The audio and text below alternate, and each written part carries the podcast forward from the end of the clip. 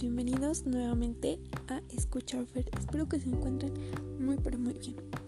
Pues hoy les estaré hablando acerca de lo que es una planeación de clase y lo importante que es dentro de un aula. Y bueno, pues para empezar, eh, un plan de clase pues es un documento el cual se debe, bueno, debe ser entregado por el docente a la dirección o, bueno, o la institución, mediante esta se va a determinar los contenidos curriculares, em, además el tiempo estipulado que se dará, eh, los recursos que se utilizarán y si es que se llega o no al aprendizaje esperado.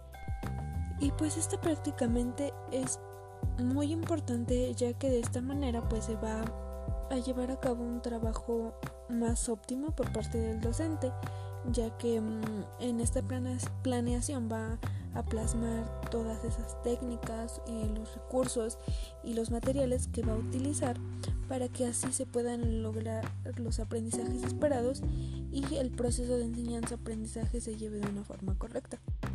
Además, pues existen distintos tipos de planeaciones. Están las que son a corto plazo. Estas pueden ser diarias o semanales.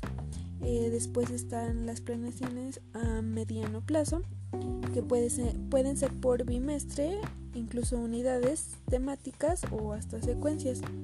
Em, y ya por último está la planeación a largo plazo. Esta pues es generalmente de forma anual o semestral y esto ya va a depender de la modalidad eh, de estudios que presente cada institución. Y es importante decir que no existe un formato que sea único, em, ya que pues todo va a depender de la institución y el tipo de formato al que se quieran adaptar. Eh, y además existen pues ciertos elementos que son importantes a considerar dentro de una planeación. Eh, primero están los datos generales, que pueden ser el nombre del docente, la materia, el grupo.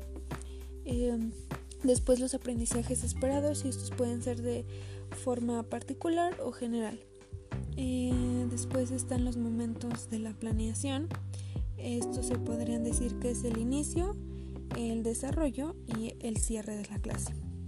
Em, después están los recursos y materiales a utilizar dentro de la clase eh, los instrumentos que se van a utilizar para la evaluación del aprendizaje y por último los productos o proyectos finales que se entregarán. Em, todos estos elementos son importantes a considerar ah, ya que son fundamentales dentro de un plan de clase.